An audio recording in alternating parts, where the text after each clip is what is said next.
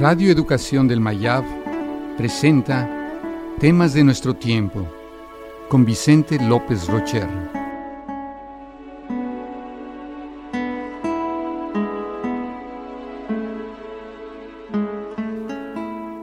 Carrera de relevos. La vida es como una carrera de relevos. Cada uno de nosotros debe recorrer el tramo que le corresponde y entregar la estafeta al próximo corredor. Nadie puede correr todos los tramos por sí solo.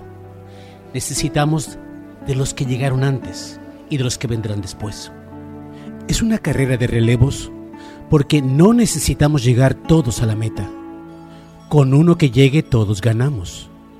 Pero el triunfo del equipo depende del esfuerzo individual de cada corredor. Cada uno debe poner su alma en el pedazo que le tocó correr. La trayectoria de la humanidad se parece a este tipo de carreras. Hemos tomado la estafeta que otros nos han dado, sean nuestros padres, maestros, amigos o gente que nos ha querido bien personas que nos dieron consejos, su tiempo, sus valores y su amor. Ahora que me acerco al final de mi vida, que ya tengo toda la experiencia y que he aprendido lo necesario, desearía poder recorrer otro tramo del siglo XXI. Pero no me está permitido.